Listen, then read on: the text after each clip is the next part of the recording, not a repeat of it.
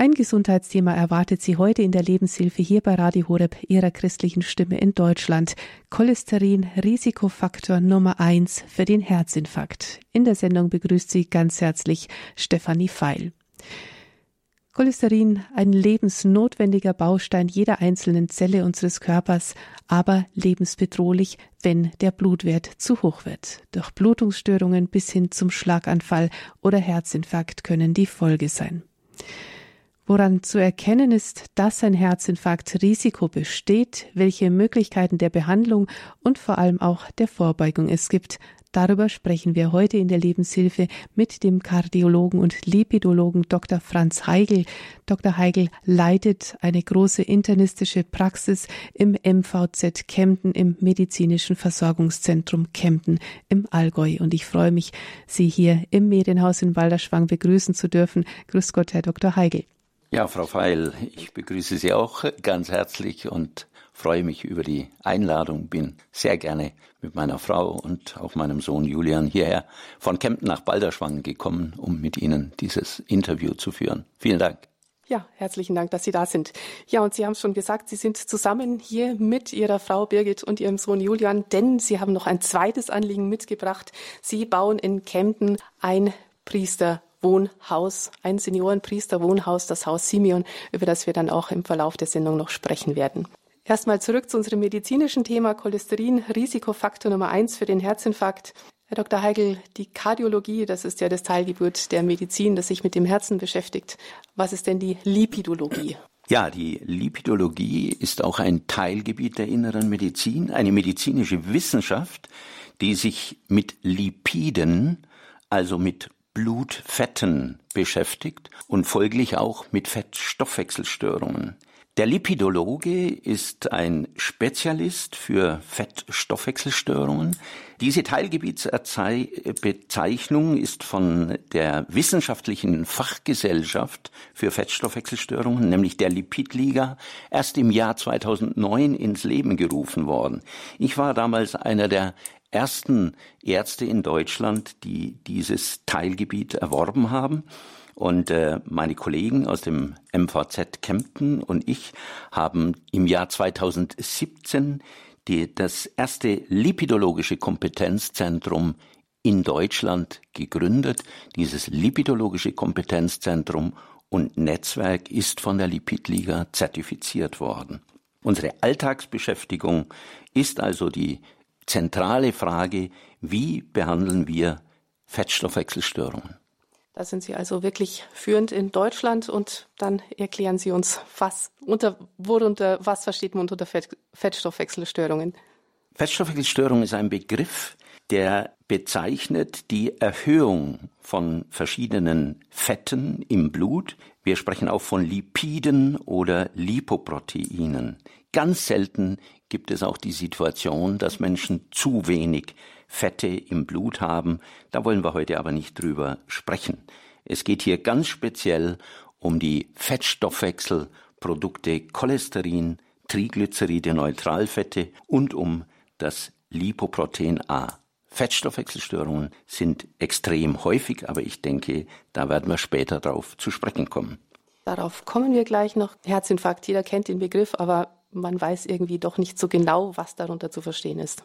Ja, das Wort Infarkt leitet sich ab aus dem äh, lateinischen Verb infarziere. Infarziere heißt hineinstopfen. Wir in der Medizin meinen damit einen Gefäßverschluss, den kompletten Verschluss, nicht nur eine Verengung, sondern einen kompletten Verschluss einer Arterie. Dieser Verschluss von Arterien kann sich an allen möglichen Organen vollziehen mit dem Begriff Herzinfarkt, der sich ganz speziell auf das Herz bezieht, meinen wir einen Verschluss der Herzkranzgefäße. Davon gibt es drei große Gefäße. Wenn eines dieser Gefäße, dieser sogenannten Koronararterien oder Koronarien verschlossen ist, dann kommt es zu einer akuten, schwersten Durchblutungsstörung am Herzmuskel mit der Folge, dass der Ort der Teil des Herzmuskels, der von dem verschlossenen Gefäß eigentlich hätte versorgt werden sollen, nicht mehr genügend Sauerstoff und auch nicht mehr genügend Nährstoffe bekommt. Das führt dann zum Absterben des Herzmuskels, zu einer sogenannten Nekrose. Und das wiederum führt zu einem Einbruch der Leistung, der Pumpkraft des Herzens. Es kann führen zu schweren Herzrhythmusstörungen, die letztendlich tödlich verlaufen können. Etwa ein Drittel der Herzinfarkte verlaufen im Endeffekt tödlich, also eine schwerwiegende Erkrankung. Und dann ist natürlich im Akutfall wirklich Eile geboten, dass nicht Herzmuskelgewebe abstirbt. Dazu ja. ist es natürlich wichtig zu wissen, auch für jeden Patienten, für jeden Zuhörer, wie deutet sich denn so ein Herzinfarkt an? Kann ich das spüren? Wie macht sich das bemerkbar?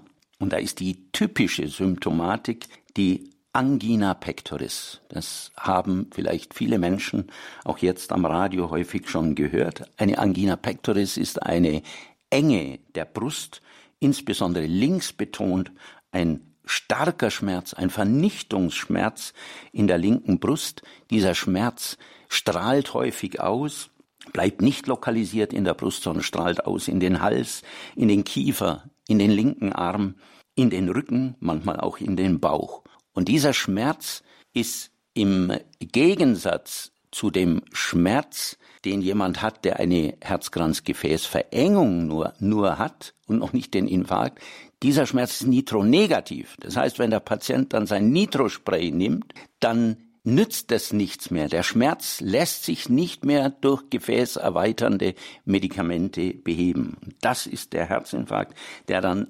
einhergeht, dieser Vernichtungsschmerz mit Angst, kaltem Schweißausbruch, mit Blässe, manchmal mit Erbrechen, mit Luftnot. Die Herzfrequenz steigt, das Herz rast, der Blutdruck sinkt ab, es kommt zum Kollaps und eben schlimmstenfalls zum Tod. Es gibt aber auch den Herzinfarkt, der ohne diese Symptome einhergeht. Das ist der sogenannte stumme Infarkt, der häufig beim Diabetiker vorzufinden, dessen Schmerznerven schon gestört sind durch den Diabetes. Und stumme Herzinfarkte erleben wir relativ häufig auch bei Frauen. Die typische Situation, wann tritt ein Herzinfarkt auf? Bei schwerer, akuter körperlicher Belastung, jetzt im Winter, hier im Balderschwang, Schnee, schwerer Schnee, nasser Schnee und der ungeübte ältere Mensch betätigt sich an der Schneeschaufel. Es kommt zu abrupten körperlichen Belastungen und es ist eine typische Situation, wo es dann zum Gefäßverschluss, zum Infarkt kommt. Ein Infarkt kann aber auch auftreten in der völligen Ruhesituation, nachts im Schlaf, am frühen Morgen beim Aufstehen oder am Wochenende, wenn Entspannung eintritt, plötzlich aus dem Alltagsstress oder lebenszeitlich gesehen auch beim Eintritt in den Ruhestand oder zu Beginn eines Urlaubs. Das sind auch Situationen, die eigentlich nicht so provokant erscheinen wie das Schneeräumen, ähm, aber dieser Übergang vom stressreichen Alltag oder Leben in die Ruhesituation ist auch eine typische Situation, wo es zu Herzinfarkten kommen kann. Ja, zu den Erste-Hilfemaßnahmen, das wird natürlich jetzt zu weit führen. Da haben wir eine eigene Sendung dafür, liebe Hörerinnen und Hörer. Hören Sie sich die gerne nach im Podcast-Angebot in unserer Mediathek auf hore.org.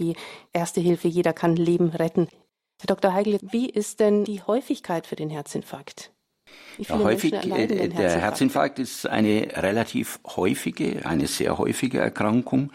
Wenn wir uns Europa anschauen, dann äh, variieren die Zahlen zwischen 300 und 500 Fälle pro 100.000 Menschen und Jahr. Also in einer Stadt wie Kempten gibt es etwa drei bis 400 Fälle pro Jahr. Wenn ich von Europa spreche, dann müssen wir beachten, dass es ein relativ stark ausgeprägtes Nord-Süd- und Ost-West-Gefälle gibt. Das heißt, in England oder in Polen haben wir wesentlich mehr Infarkte als in Frankreich oder Italien, also im mediterranen mhm. Bereich. Viel weniger Herzinfarkte.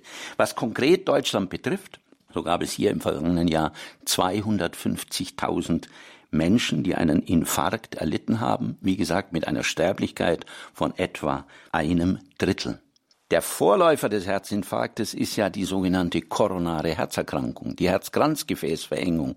Und die betrifft, sage und schreibe, vier Millionen Menschen in Deutschland. Also eine extrem häufige Erkrankung. An der Stelle vielleicht noch anzumerken ist die Tatsache, dass Männer doppelt so häufig betroffen sind wie Frauen. Zwei Drittel der Herzinfarkte betreffen Männer, nur ein Drittel Frauen. Wie ist das für die Fettstoffwechselstörungen? Wie ist da die Häufigkeit? Bei der Fettstoffwechselstörung, die ist noch viel häufiger, noch viel häufiger als der Herzinfarkt. Wir nehmen an, dass in Deutschland fast zwei Drittel aller Männer und Frauen, hier gleiches Geschlechterverhältnis, zwei Drittel aller Männer und Frauen im Alter zwischen 18 und 75 Jahren haben eine Fettstoffwechselstörung. 90 Prozent dieser Fettstoffwechselstörungen fallen auf das Cholesterin. 90 Prozent haben also von all denen, die eine Fettstoffwechselstörung haben, haben eine sogenannte Hypercholesterinämie. Dramatisch ist, dass nur etwa bei 50 Prozent der Betroffenen die Fettstoffwechselstörung dem Patienten oder dem Arzt bekannt ist und dass von den bekannten Fettstoffwechselstörungen nur etwa 30 Prozent eine Behandlung erfahren und nur 10 Prozent eine adäquate, eine gute Behandlung. In der Summe sieht man aus diesen Zahlen, die Versorgung von Patienten mit Fettstoffwechselstörungen ist auch in einem medizinisch so hochentwickelten Land wie Deutschland extrem schlecht. Also wir sprechen hier wirklich über ein sehr relevantes Thema. Ja, und wenn der Fettstoffwechsel nicht im Lot ist, dann gibt es natürlich außer dem Herzinfarkt noch weitere Folgeerkrankungen. Die können wir jetzt nur erwähnen. Herr Dr. Heigel, welche sind das? Nur stichpunktartig Patienten mit äh, einer Erhöhung von Cholesterin oder Lipoprotein A, auf das wir ja später noch eingehen, leiden vermehrt an einer Atherosklerose, an einer Ablagerung von Cholesterin in den Arterien, das führt, wie beim Herzinfarkt, zu Durchblutungsstörungen. Nur diese Durchblutungsstörung oder im Endeffekt der Infarkt kann nicht nur am Herzen passieren, sondern auch am Gehirn. Das ist dann der Schlaganfall. Das kann passieren an den Nieren und es geht hin bis zur dialysepflichtigen Nierenerkrankung, also die Atherosklerose, cholesterinbedingte Atherosklerose an den Nieren führt nicht selten sogar zu einer dialysepflichtigen Nierenerkrankung, aber betroffen sind auch Beinarterien. Sie kennen vielleicht alle diese Schaufensterkrankheit, also eine Durchblutungsstörung der Beinarterien. Was die Neutralfette oder Triglyceride betrifft, so können eine ganze Reihe von anderen Erkrankungen ausgelöst werden. Das geht von der Bauchspeicheldrüsenentzündung, die tödlich verlaufen kann, die sogenannte Pankreatitis, bis zur Thrombose bis zur Erhöhung des Diabetesrisikos, zur Fettleber, äh, zu Entzündungen. Ja, man rechnet heute damit, dass Fettstoffwechselstörungen auch an Tumorentstehung und an der Entstehung von dementiellen Erkrankungen beteiligt sind. Also ein riesiges Feld an möglichen Folgeerkrankungen. Ja, wir wollen natürlich auch mit dieser Sendung helfen, dass es gar nicht erst so weit kommen muss. Auf welche Fettstoffwechselwerte müssen wir denn ganz besonders schauen im Zusammenhang mit dem Thema Herzinfarkt? Und was bedeutet in dem Zusammenhang dann auch gutes und schlechtes Cholesterin? Das hat ja jeder schon mal gehört, diesen Begriff. Also der Risikofaktor 1, das ist ja das zentrale Thema äh, der heutigen Sendung, ist Cholesterin. Cholesterin als Fettstoffwechselprodukt, das in hohem Maße Atherosklerose fördert und den Herzinfarkt. Gleich gefährlich wie das Lipoprotein, wie das Cholesterin ist ein in der Bevölkerung wie leider auch in ärztlichen Kreisen weitgehend unbekannter Risikofaktor, nämlich das Lipoprotein klein a oder kurz genannt LP klein a.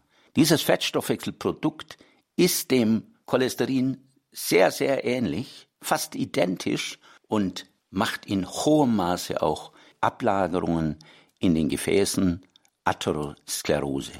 Wir haben noch vor 15 Jahren gedacht, dass Lipoprotein A eine extrem seltene Erkrankung sei. Wir wissen heute, dass über 20 Prozent der Bevölkerung in Deutschland einen zu hohen Lipoprotein A-Wert haben. Also mindestens einmal im Leben sollte man diesen Faktor bestimmen. Diese beiden Faktoren, Cholesterin und Lipoprotein A, sind identisch gefährlich für den Herzinfarkt. Was bedeutet nun LDL-Cholesterin und HDL-Cholesterin. Fette sind im Blut nicht löslich. Wenn wir Fette in der Küche lösen wollen beim Abspülvorgang, dann brauchen wir Pril als Fettlöser. Fette können sich im Blut nur lösen, wenn sie an sogenannte Lipoproteine gebunden sind. Lipoproteine sind Eiweißstoffe, die Cholesterin binden und im Blut in Lösung bringen und damit auch transportieren können. Diese Lipoproteine werden unterschieden nach ihrer Dichte. da gibt es nun ein Lipoprotein, das hat eine niedrige Dichte und das heißt LDL-Cholesterin. LDL steht für Low Density, also niedrige Dichte. Wir können äh, im Deutschen eine Eselsbrücke äh, uns bauen. LDL, das liederliche, das schlechte Cholesterin. Und dieses schlechte Cholesterin sorgt dafür, dass Cholesterin, das, oder dieses LDL, sorgt dafür, dass Cholesterin aus der Leber und im Darm in das Blut und in die Zellen transportiert werden und dort Atherosklerose machen. Das ist das LDL, das liederliche, das schlechte Cholesterin. Mhm. Auf der anderen Seite gibt es einen Gegenspieler, das HDL-Cholesterin, das mit der hohen Dichte, High-Density-Cholesterin, oder wir können auch sagen, als Eselsbrücke, das Hab dich lieb Cholesterin. Und das geht genau den umgekehrten Weg, nämlich HDL-Cholesterin wird transportiert aus den Körperzellen und aus dem Blut zur Leber, wo dieses HDL-Cholesterin abgebaut wird. Also ein gutes HDL und ein schlechtes LDL-Cholesterin haben wir im Blut. Mhm. Da muss ich jetzt ganz kurz nochmal nachhaken. Das Lipo, das ist also der Fettanteil an diesem Teilchen, das dann das Cholesterin ähm, transportiert, denn Cholesterin ist ja ein Fett und das Protein ist, dass das dann löslich wird. Der transportierende Eiweißstoff, der sozusagen diese Fette überhaupt in Lösung hält. Mhm wenn man das Ei dann zugibt, die Mayonnaise in ja. die Salatsauce, dann funktioniert es auch. Dann gibt es auch diese kleinen Tröpfchen, die dann ja sich gut verteilen. So ist es. Herr Dr. Heigl, Sie sind ja Kardiologe, Lipidologe in einer großen internistischen Praxis. Was sagen Sie denn Ihren Patienten? Wie hoch dürfen denn die zulässigen Höchstwerte sein? Da haben wir für die äh, Triglyceride oder Neutralfette, die jetzt nicht so Herzinfarkt relevant sind, die sollten unter 150 Milligramm pro Deziliter liegen. Da haben wir einen einheitlichen Wert. Das Lipoprotein A, das ja rein genetisch determiniert ist, angelegt ist, im Prinzip eine Fehlanlage, das sollte eigentlich gar nicht messbar sein oder zumindest unter 30 Milligramm pro Deziliter. Alles über 30 wird gefährlich und ist Herzinfarkt risikofördernd. Das HDL, und jetzt kommen wir zum Cholesterin. Wir sprechen nicht mehr vom Gesamtcholesterin, sondern nur noch vom HDL und vom LDL. Das gute, hab dich lieb, Cholesterin, das sollte möglichst hoch sein, nämlich beim Mann über 40 und bei der Frau sogar über 50 Milligramm pro Deziliter. Da haben wir einheitliche Werte. Schwieriger wird es beim LDL-Cholesterin. Da gibt es keine einheitliche alle Patienten umfassende Zielgröße, sondern die Zielgröße richtet sich hier nach dem Risikoprofil des Patienten. Und zwar läuft es immer nach dem Motto ab, je höher das Risiko des Patienten, desto niedriger soll das LDL, das liederliche, das Low-Density-Cholesterin sein. Und je geringer das Risiko, desto höher tolerieren wir auch den LDL-Cholesterinwert. Was heißt es im Klartext? Wenn jemand überhaupt keinen Risikofaktor hat, sich gesund bewegt, ernährt und lebt, dann tolerieren wir gerne einen LDL-Cholesterinspiegel von 150, 160 Milligramm pro Deziliter. Sobald der Mensch aber nur einen einzigen Risikofaktor hat, auch nur einen einfachen Risikofaktor, leichte Blutdruckerhöhung zum Beispiel, sollte der LDL-Wert schon unter 100 sein. Hat der Mensch mehrere Risikofaktoren oder auch nur einen gravierenden Risikofaktor, nämlich beispielsweise einen Bluthochdruck mit Werten von über 180 Millimeter Hg systolisch oder einen Diabetes mellitus, der schon mehr als zehn Jahre bekannt ist, oder wenn jemand gar auch im Bereich des Cholesterins einen sehr hohen Cholesterinwert hat, nämlich über 190, dann sind bei diesen Patienten mit einem einzigen gravierenden oder mehreren Risikofaktoren Werte unter 70 Milligramm pro Deziliter anzustreben. Und die risikobeladenste Gruppe ist die Gruppe von Patienten, die bereits eine Atherosklerose haben, also Ablagerung von Cholesterin an den Herzkranzgefäßen, an den Halsschlagadern oder schon einen Herzinfarkt oder Schlaganfall hinter sich gebracht haben. Diese Patienten benötigen, um ein weiteres Ereignis, einen weiteren Infarkt, einen weiteren Schlaganfall zu verhindern, einen LDL-Cholesterinwert von unter 55 Milligramm pro Deziliter. Und das sind hochgesteckte Ziele. Sie haben jetzt schon über diese Risikofaktoren gesprochen, welche das im Einzelnen sind, darauf kommen wir gleich noch. Cholesterin und die anderen Lipoproteine, über die Sie jetzt gesprochen haben, die Sie jetzt genannt haben, sind ja nicht per se schon mal schlecht, sondern sie haben ja auch ganz natürliche Funktionen im Körper. Welche sind denn das? Was das Cholesterin betrifft, so ist Cholesterin tatsächlich bedeutsam, wichtig für den Körper. Es ist nämlich die biochemische Vorstufe von sogenannten Steroidhormonen. Wir meinen da Hormone, typischerweise aus der Nebennierenrinde, die reichen vom Cortisol, was jeder schon mal gehört hat, bis hin zu Sexualhormonen. Im Übrigen ist Cholesterin auch die Vorstufe von Gallensäuren, die wir dringend zur Verdauung brauchen, von Vitamin D und auch anderen sogenannten fettlöslichen Vitaminen. Und Cholesterin ist der Grundbaustoff von Zellmembranen oder auch Nerven, scheiden in unserem Körper. Das heißt, ohne Cholesterin geht gar nichts. Aber auch die Triglyceride oder Neutralfette haben physiologische wichtige Funktionen. Sie dienen nämlich als Fettdepots und damit als Energiespeicher. Übrigens, das Lipoprotein A, das wir schon angesprochen haben, hat keine uns bisher bekannte Funktion. Wir wissen nicht, warum manche Menschen Lipoprotein A in ihrem Körper bilden. Eine Funktion können wir bisher nicht erkennen. Mit dem Kardiologen und Lipidologen Dr. Franz Heigl sprechen wir hier in der Lebenshilfe bei Radio Horeb heute über das Cholesterin als Risikofaktor Nummer eins für den Herzinfarkt. Herr Dr. Heigl, da mag sich jetzt mancher fragen, wie kommt denn das zu viel an Cholesterin eigentlich ins Blut? Ja, da gibt es zunächst mal zwei Quellen. Die größte Quelle ist die Produktion von Cholesterin, wir sprechen von Synthese, Cholesterinsynthese im Körper selbst. Der Körper produziert ganz speziell in der Leber Cholesterin und zwar 1000 Milligramm pro Tag. Das sind zwei Drittel des Gesamtcholesterinpools, der pro Tag dem Körper zur Verfügung steht. Also eine Eigenproduktion im Körper. Dazu kommt natürlich Cholesterinaufnahme über die Nahrung über tierische Fette oder Eidotter, Aufnahme über die Nahrung, über den Magen-Darm-Trakt. Das sind aber nur 500 Milligramm pro Tag im Vergleich zu den 1000 Milligramm, die der Körper selber produziert, also nur die Hälfte. Das heißt, von unserem gesamten Cholesterinpool werden zwei Drittel vom Körper selbst produziert und nur ein Drittel nehmen wir über die Nahrung auf. Diese Größen sind in etwa konstant Mehr als 500 Milligramm Cholesterin können wir gar nicht über die Nahrung aufnehmen. Das scheidet dann der Darm aus. Und wesentlich mehr wird als 1000 Milligramm werden im Körper auch nicht produziert. Jetzt fragt sich, wie kommt ein zu hoher Cholesterinspiegel überhaupt zustande?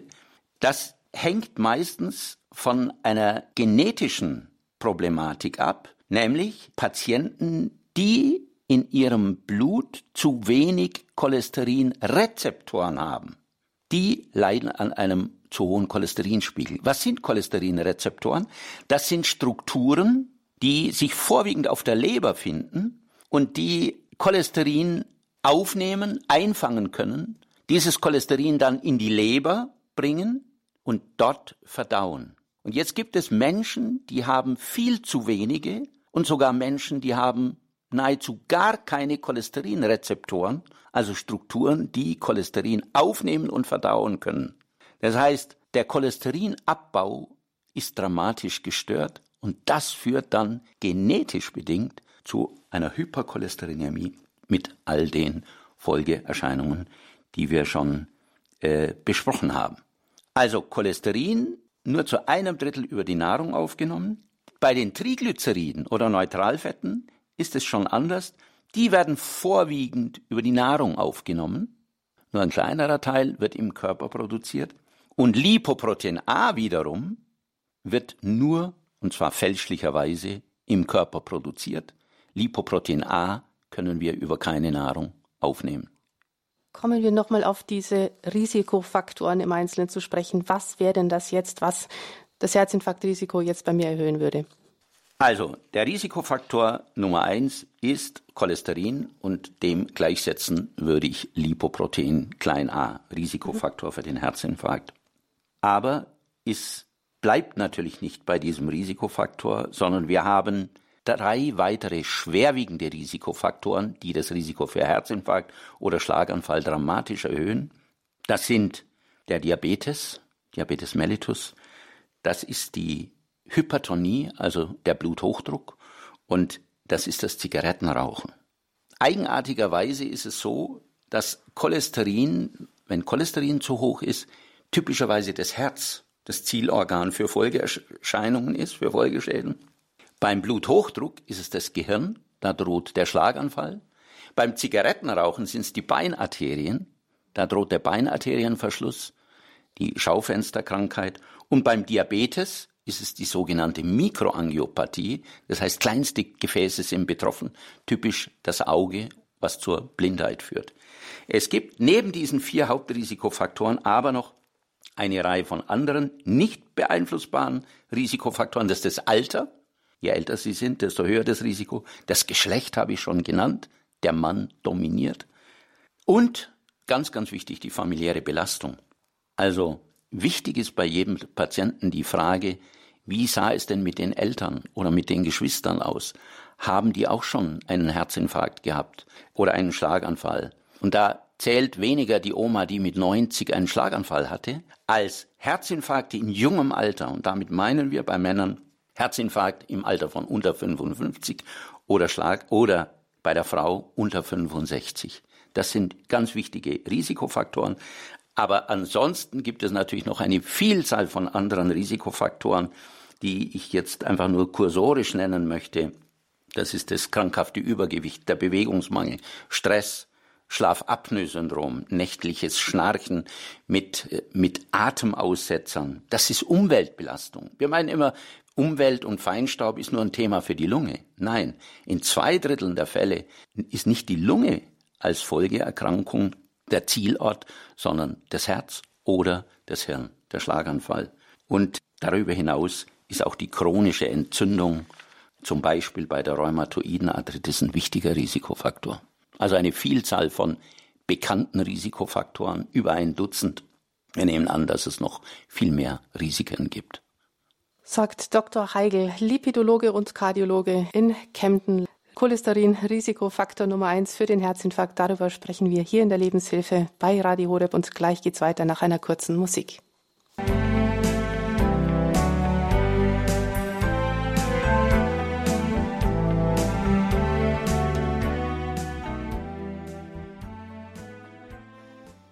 Cholesterin Risikofaktor Nummer eins für den Herzinfarkt. Darüber sprechen wir heute in der Lebenshilfe hier bei Radio Horeb, ihrer christlichen Stimme in Deutschland mit Dr. Franz Heigel. Kardiologe und Lipidologe aus Kempten. Und wir wollen natürlich jetzt auch Sie, liebe Hörerinnen und Hörer, einladen, sich in der Sendung zu beteiligen. Sie können jetzt Ihre Fragen loswerden an Dr. Heigel. Rufen Sie gerne an, jetzt in der Sendung unter folgender Telefonnummer. Das ist die 089 517 008 008. Wenn Sie Fragen haben an Dr. Heigel zum Thema Cholesterin Risikofaktor Nummer eins für den Herzinfarkt, rufen Sie gerne jetzt in der Sendung an 089 517 008 008. Die Hörerleitungen sind jetzt freigeschaltet. Herr Dr. Heigel, wie kann man denn einem zu hohen Cholesterinwert vorbeugen? Vorbeugen können Sie dem hohen Cholesterinwert äh, in erster Linie durch eine gesunde Ernährung und viel körperliche Aktivität, Bewegung. Das sind vorbeugende Momente. Wir sprechen heute von Lifestyle-Maßnahmen. Was ist zur Ernährung zu sagen? Äh, da ist, glaube ich, allseits bekannt das Thema mediterrane Ernährung. Das heißt, wir sollten tierische Fette in unserer Ernährung reduzieren zugunsten pflanzlicher Öle. Ich spreche hier von Oliven, Raps, Walnuss, Leinöl. Wir sollten zweimal die Woche, so wie es eben in den mediterranen Ländern üblich ist, äh, zweimal die Woche Fisch verzehren, Seefisch, Hering, Makrele, Thunfisch, Wildlachs. Und wir sollten möglichst viel Obst, Gemüse, Salat, Hülsenfrüchte und Ballaststoffe zu uns nehmen. Idealerweise sollte der Verzehr von Eiern auf zwei bis drei pro Woche reduziert werden. Darüber hinaus Bewegung. Allein wenn Sie pro Woche zweieinhalbtausend Kalorien durch sportliche Aktivitäten verbrennen, das wäre etwa an fünf Tagen sich eine halbe Stunde zu bewegen, äh, dadurch könnte man das Risiko eines Herzinfarktes um bis zu 40 Prozent senken. Durch die Ernährung allein bekommen wir allerdings keinen guten Zugriff auf die Cholesterinsenkung. Ich habe Ihnen gesagt, Cholesterin wird ja hauptsächlich im Körper produziert und nur ein Drittel wird über die Nahrung aufgenommen. Das heißt, im Endeffekt erreichen wir durch die Ernährung lediglich eine Reduktion des Cholesterinspiegels um 15 Prozent. Anders sieht es aus bei den Triglyceriden, auf die wir noch, noch mal kurz zu sprechen kommen. Ja, und wir dürfen einen ersten Hörer in der Sendung begrüßen. Herr Fritsche ruft aus Herborn an. Grüß Gott, herzlich willkommen, Herr Fritsche. Wie ja, ist Ihre äh, Frage an Dr. Heigel? Ja, ganz herzlichen Dank. Also zunächst mal dafür Dank, dass Sie so langsam sprechen. Das kann man alle, kann man gut verstehen. Dann, dass Sie die Worte auch erklären, manchmal sogar nach der sprachlichen Her Herkunft und auch äh, einem die Hilfe geben mit den beiden Eselsbrücken. Sowas finde ich also einfach super. Ganz, ganz herzlichen Dank und auch dieses äh, über die Vorbeugung. Aber jetzt meine Frage. Dankeschön. Jetzt meine Frage. Es gab ja mal den berühmten Lipobei-Skandal in Amerika. Was ist da falsch gelaufen? Viele, viele Todesfälle angeblich, ich habe das also nicht im Detail verfolgt. Da würde ich gerne mhm. mal zu fragen. Dann die zweite Frage ist, wie ist das bei den Naturvölkern, die ja nicht, die sich ja anders ernähren als wir? Und drittens, was macht man im Alter? Was macht man im Alter, äh, wo Sie ja schon mehrfach auch gesagt haben, da wird es automatisch schlechter. Ich werde also jetzt bald 100 und muss aufpassen, dass ich wenigstens noch 120 erreiche. dann, dann äh, wenn wir jetzt, äh, wo wir sagen, wenn wir jetzt nur äh, auf, auf praktisch die, die Ärzte, das klingt jetzt so despektierlich, ist es aber nicht gemeint, wenn man sich jetzt nur darauf vertraut und äh, füllt man dann nicht die Arztpraxen und Apotheken mit unendlich vielen Patienten. Aber das ist nur, das sage ich nur in Anführungszeichen und mit, dem, mit einem kleinen E dahinter wie Entschuldigung. Ja, also äh, zunächst mal äh, vielen Dank für die Fragen, vielen Dank für Ihre äh, Eingangsbemerkungen und herzlichen Glückwunsch zu dem hohen Alter. Also ich kann nur sagen, scheinbar haben Sie in Ihrem ganzen Leben alles richtig gemacht, sonst wären Sie nicht so alt geworden und hätten dabei noch einen so klaren Verstand und eine so tolle Fähigkeit, sich zu formulieren, beibehalten. Also herzlichen Glückwunsch dazu zum Lipobei-Skandal, das Ganze ist über 20 Jahre her, äh, betraf damals ähm, ein, einen sogenannten Cholesterinsynthesehemmer, auf die wollen wir nachher noch kurz zu sprechen kommen. Cholesterinsynthesehemmer oder Statine sind heute noch der Goldstandard einer jeden Cholesterinbehandlung. Wir haben sechs Statine auf dem Markt, die alle weitestgehend gut vertragen werden, aber bei zehn Prozent der Patienten kommt es äh, zu Muskelschmerzen bis hin zum Muskelzerfall. Und es war damals bei dem Lipobei das Problem, dass dieses Statin in hohem Maße den Muskelzerfall befördert hat und dass man damals mit viel zu hohen Dosen gearbeitet hat. Cerivastatin hieß das Produkt und äh, das führte dazu, dass es bei vielen Patienten zu einem so dramatischen Muskelzerfall kam, dass die letztlich im Nierenversagen, die Niere wurde verstopft durch Muskelenzyme, äh, durch Muskulatur, die zerfallen ist. Und da sind leider viele Menschen zu Tode gekommen. Dieses Cerivastatin oder Lipobay ist heute nicht mehr auf dem Markt. Danke, ja. Die zweite Frage nach den Naturvölkern. Ähm, ja, da ist es so, äh, wenn wir von diesen hohen Blutfetten heute reden, äh, dann ist es äh, so, dass schon, wenn gleich nur ein Teil des Cholesterins über die Ernährung aufgenommen wird, äh, äh dass dieser Teil natürlich eine Rolle spielt. Und wir haben in Industrienationen einen durchschnittlichen LDL-Cholesterinwert von 140 und wir haben in Naturvölkern, übrigens auch bei unseren Neugeborenen und gesunden äh, Kindern und Babys, haben wir LDL-Cholesterinwerte um die 50 oder sogar weniger, 30 Milligramm pro Deziliter.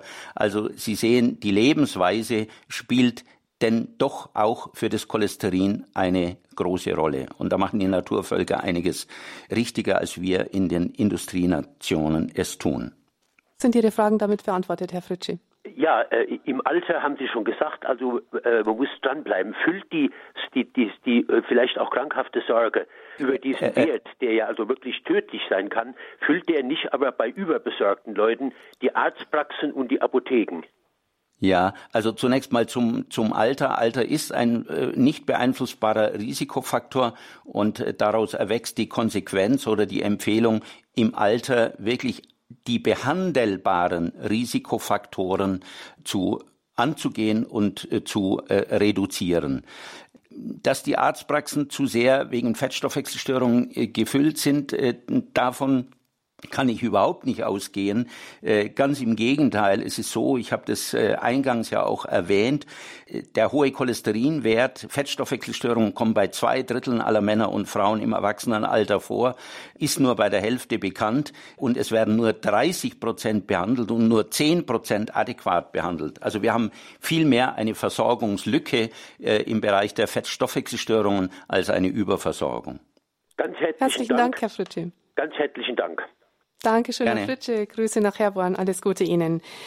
Ja, Dr. Heigl, jetzt haben wir schon über die Therapiesäulen, die Bewegung und die Ernährung gesprochen.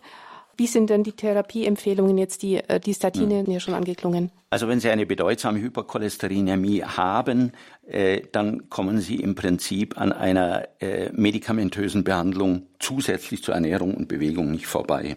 Wir haben heute sehr wirksame Medikamente im Einsatz, der Goldstandard ist immer noch das Statin, das der Herr gerade erwähnt hat, der sogenannte Cholesterinsynthesehemmer. Der verhindert nämlich, dass eine zu große Menge Cholesterin im Körper äh, produziert wird. Und mit diesen Cholesterinsynthesehämmern oder Statinen können wir LDL-Cholesterin um bis zu 60 Prozent reduzieren. Das zweite kam später zu uns, der Cholesterinresorptionshemmer. Der greift tatsächlich das Cholesterin an, das wir über den Körper, über den Magen-Darm-Trakt aufnehmen mit der Ernährung. Hier wird die Aufnahme von LDL-Cholesterin im Darm äh, reduziert. Damit kann man den Cholesterinspiegel um 20 Prozent senken. Dann eine ganz neue Entwicklung. Es gelingt uns heute auch durch spezielle Medikamente, die sogenannten PCSK9-Hämmer, die Zahl der Cholesterinrezeptoren zu erhöhen. Sie erinnern sich, ich habe Ihnen erzählt, Cholesterinrezeptoren sind Strukturen an der Leberoberfläche, die Cholesterin, das schlechte Cholesterin, das LDL-Cholesterin aufnehmen können, in die Leber transportieren und dort verdauen können. Und mit diesen neuen Medikamenten gelingt es, die Zahl der Cholesterin abbauenden Cholesterinrezeptoren zu erhöhen. Auch dadurch erreichen wir eine Absenkung des Cholesterins um über 60 Prozent. Wenn alle Stricke reißen, Medikamente nicht ausreichend sind, auch Kombination dieser Medikamente, wenn Medikamente nicht vertragen werden, dann kommt die Apherese ins Spiel, eine dem Dialyseverfahren ähnliche Blutfettwäsche. Damit können wir LDL und übrigens auch LP-a um über 80 Prozent senken. Aus Bad Heilbronn ruft uns Frau Schmid an. Grüß Gott, herzlich willkommen. Ja, grüß Gott zusammen und vielen herzlichen Dank für die tolle Sendung. Meine Frage ist die, ob es sinnvoll ist, einen Blutverdünner ohne gehabten Infarkt oder Schlaganfall zu haben. Weil meine Schwester hatte einen Schlaganfall und ich selber bin Risikopatientin, vertrage aber diese Statine sehr schlecht. Also Blutverdünner, in dem Fall sprechen Sie von äh, Acetylsalicylsäure, das ist ja. das As oder ja. Aspirin. Äh, genau. Das sollten Sie einnehmen in einer Dosis von 100 Milligramm pro Tag, wenn an Ihren Gefäßen, speziell an den Halsschlagadern, schon Cholesterinablagerungen erkannt worden sind. Ja, und wenn diese frei sind, wenn die Halsschlagader frei ist, aber ich habe trotzdem Durchblutungsstörungen und trage Kompressionsstörungen schon seit 20 Jahren. Kompressionsstrümpfe tragen Sie nicht wegen einer arteriellen Durchblutungsstörung, darum geht es heute, sondern die Kompressionsstrümpfe tragen Sie wegen einer venösen Problematik. Ja. In, in diesem Fall bräuchten Sie, also nach den Informationen, nach den wenigen, die ich jetzt habe, äh, Aspirin nicht einnehmen. Nur wegen einer Cholesterinerhöhung müssen Sie kein Aspirin einnehmen. Aber sobald Sie Hinweise auf Cholesterinablagerungen an irgendwelchen Gefäßen haben, wäre das Aspirin zwingend notwendig. Ja. Wie lange dürfte ich jetzt dieses Aspirin weiternehmen oder was kann passieren, wenn ich es nicht absetze? Das dürfen Sie bedenkenlos weiternehmen, wird im Allgemeinen Sehr gut schön. vertragen. Die ja. Problematik, die bei manchen Patienten auftritt, ist schlechte Verträglichkeit vom Magen her, äh, Magengeschwüre bis schlimmstenfalls Magenblutung. Ja, Aber da gibt es heute sehr Protect. gute Produkte, das Aspirin mhm. Protect, ja, äh, genau. das wirklich den Magen schützt. Dürfen Sie bedenkenlos gut, nehmen. Ja, Gerne. vielen herzlichen Dank. Herzlichen Dank, Frau Schmidt, für Ihre Frage. Alles Gute nach Heilbronn.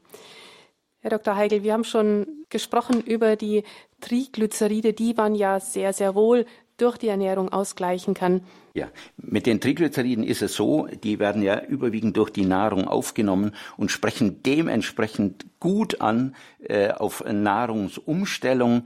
Sie können Triglyceride um bis zu 70, ja über 70 Prozent absenken äh, im Vergleich zum Cholesterin, wo das ja nur um 15 Prozent funktioniert, äh, ist der Wert von über 70 Prozent Triglyceridabsenkung spektakulär woran Sie äh, denken sollten, wenn Sie äh, Triglyceride absenken wollen, dann geht es wieder um körperliche Aktivität, ganz wichtig, Gewichtsreduktion, fette Speisen meiden, ungesättigte Fettsäuren äh, anstelle der gesättigten Fettsäuren zum Verzehr aufzunehmen, Omega-3-Fettsäuren, da sind wir wieder beim Fisch, und ganz wichtig bei den Triglyceriden, hier geht es nicht nur um die Fette, sondern sie sollten auch ihren Kohlenhydratverzehr reduzieren, ebenso den äh, Verzehr oder das Trinken von Alkohol meiden. Und eine letzte Hörerin ruft uns aus Ottobrunn an. Frau Götz, grüß Gott. Grüß Gott, hier ist Gabi Götz, ja. Äh, ich fasse mich kurz. Also ich habe Hypercholesterinämie und es war mein Vortrag und der äh, Arzt gesagt, es gibt ein paar Teufel, die haben das. Und da bin ich nachher hin und dann habe ich gesagt, ich nehme also nichts ein. Ich gebe mal meine Werte bekannt. Gesamt ist zwischen 314 bis 334, HDL zwischen 60 und 72 und LDL 214, Triglyceride äh, schwankt zwischen äh, ja, 100, 118, 168.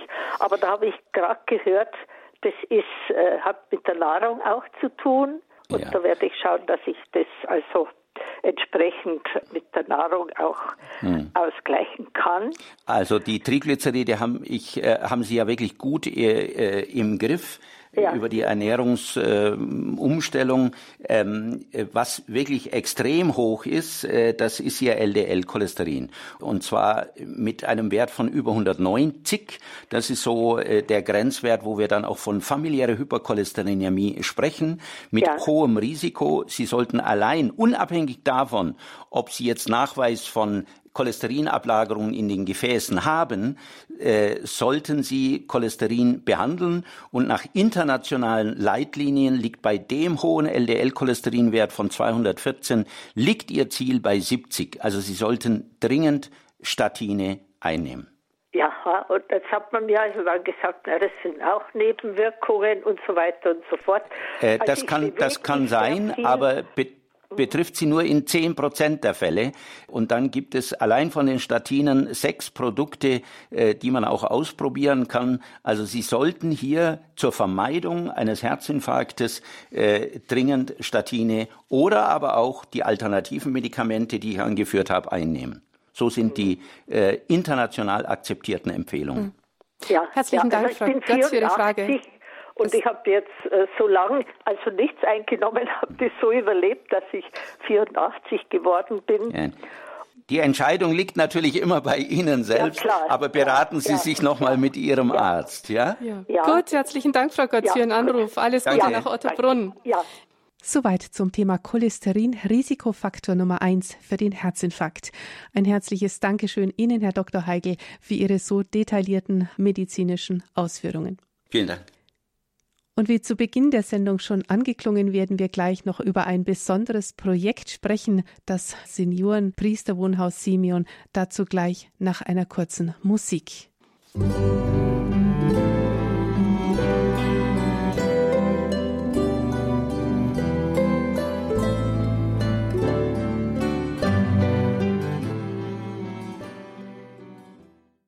Lebenshilfe hier bei Radio Horeb, Ihrer christlichen Stimme in Deutschland. Mit dem Kardiologen und Lipidologen Dr. Heigel haben wir gesprochen über das Thema Cholesterin, Risikofaktor Nummer eins für den Herzinfarkt. Mit Ihnen, Herr Dr. Heigel, ist auch Ihre Frau Birgit und Ihr Sohn Julian mit im Studio. Sie haben als katholische in der Kirchengemeinde engagierte Familie ein ganz besonderes Projekt gestartet, ein Seniorenhaus für Priester. Ein herzliches Willkommen Ihnen beiden, Frau Heigel und Herr Heigel, in der Sendung. Herzlich Dankeschön. willkommen. Herzlichen Dank, dass Sie da sind. Frau Dr. Heigel, Sie sind ebenfalls Ärztin und Sie sind etwas mehr so die Ideengeberin vom Haus Simeon. Wie sind Sie denn auf die Idee gekommen? Ja, das ist so. Äh, wir sind ja, wie Sie schon gesagt haben, eine katholische Familie, die eigentlich von, von Kindheit an immer in der Kirche verwurzelt war. Auch unsere inzwischen sieben erwachsenen Kinder immer engagiert. Und das heißt, wir hatten immer einen ganz entspannten und äh, guten Umgang mit den katholischen Geistlichen. Eine große Nähe dazu. Aus meinem Schuljahrgang damals sind drei Priester hervorgegangen. Also das ist für uns ein ganz äh, guter Umgang immer gewesen. Und die katholischen Priester haben in unserem Leben irgendwie immer eine Rolle gespielt. Und besonders hat mein Mann in der Praxis über viele Jahre und immer zunehmend mehr geistliche, ältere geistliche Herren betreut. Sowohl körperlich als auch mit ihren seelischen Problemen haben sie sich ihm oft äh, geöffnet. Und da hat sich einfach über Jahre gezeigt, dass doch bei diesen äh, Priestern, wenn sie alt werden, ein gewisses eine gewisse Art von äh, Not aufkommt, und zwar einfach in der, in der Betreuung, dass sie nicht mehr versorgt sind im Alter, dass sie oft einsam sind, vereinsamen, ja, dass sie einfach irgendwo Hilfe brauchen, die sie nicht mehr ordnungsgemäß haben, so wie es vielleicht bei Menschen sind, die einfach in, in einer Familie leben. Und da kam dann der, die Idee auf, äh, beziehungsweise ich hatte dann auch noch Priester besucht, die dann aus diesen Gründen in gewöhnlichen Altenheimen untergebracht waren. Und ich habe dann einfach gesehen, wie, wie diese Priester dort betreut werden. Und ich dachte mir einfach, nein, das kann nicht sein. Ein, ein Priester gibt sein ganzes Leben äh, für uns Gläubige hin. Und jetzt am, am Schluss im Alter hat er niemand, der ihn versorgt. Die setzen die Leute teilweise vor Fernsehapparat einfach hin und so weiter. Also es war einfach unwürdig. Mhm. Und aus diesen ganzen Situationen von meinem Mann in der Praxis und das, was ich erlebt habe, haben wir einfach, kam plötzlich der Wunsch auf, meine Güte, für die Priester sollte man ein eigenes Seniorenwohnen, eine eigene Möglichkeit, einen eigenen Raum schaffen, wo die einfach ihren Lebensabend verbringen könnten. Und so Dann ist die Sie Idee mit geboren. Idee gekommen. Genau.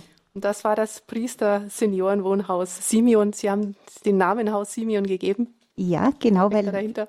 wir denken, dass gerade die Gestalt des heiligen Simeon, der so ein geisterfüllter, alter, weiser Priester war, der ja eben dieses Heil des Jesuskind im, auf dem Arm hatte, dass er einfach absolut die Priester im, im hohen Alter repräsentiert. Also wir haben andere Patrone abgewägt in der Familie. Wir haben überlegt, wen könnte man nehmen, aber ich glaube, die Gestalt des heiligen Simeon passt einfach perfekt. Und ja, er soll einfach der, der Schutzpatron dieses Hauses sein. Ich meine, unsere Priester halten auch, wie der Simeon das Jesuskind im Arm hatte, wenn sie die heilige Eucharistie jeden Tag feiern, auch das Jesuskind im Sinn im Arm. Und ja, wie gesagt, der heilige Simeon soll der Patron sein diese, dieses Hauses. Die Heigl sind mehr so der Projektleiter des Hauses. Wie schaut denn das Projekt genau aus? Genau, ich habe die Idee dann sozusagen aufgegriffen und wir haben uns überlegt, wie können wir sowas wirklich realisieren. Ist ja doch äh, eine große Idee oder Vision, die es jetzt so auch noch nicht gibt, für Priester im Ruhestand was zu schaffen. Ähm, wir haben uns dann mit einem Architektenteam umgeben und überlegt, wie können wir das, was uns auf dem Herzen liegt, diesen Wunsch, inhaltliches Konzept zu schaffen, wie können wir das ähm, auch architektonisch. Und es sieht dann so aus, dass wir uns entschieden haben, ein Wohngebäude zu errichten, in dem Priester einfach selber ihre eigene Wohnung mieten können, ist eigentlich vergleichbar mit, mit Wohnen in einer Stadt oder so.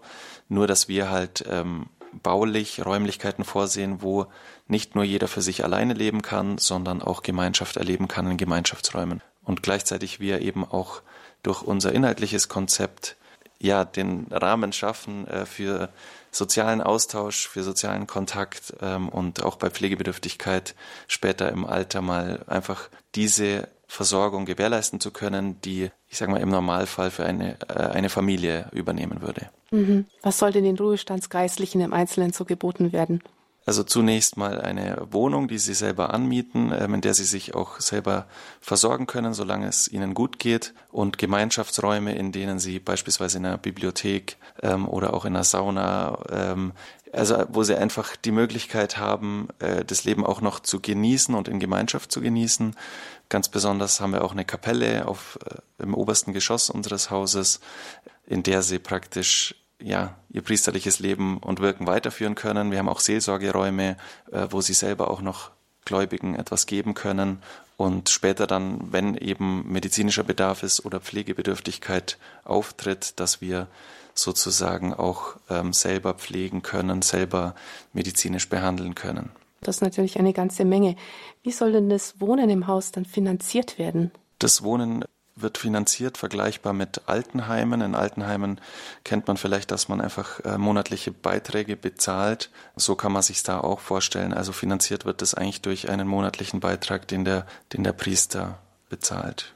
Das Haus entsteht ja auch in Zusammenarbeit mit dem Augsburger Bischof Dr. Bertram Meyer. Wer hat ja denn die Idee aufgenommen? Ja, wir haben anfänglich gleich den Bischof versucht ins Boot zu holen, weil es doch äh, ein besonderes Projekt ist und wir einfach auch, wie meine Mutter sagte, in der Kirche verwurzelt sind. Da wollen wir die Amtskirche auch nicht umgehen oder so.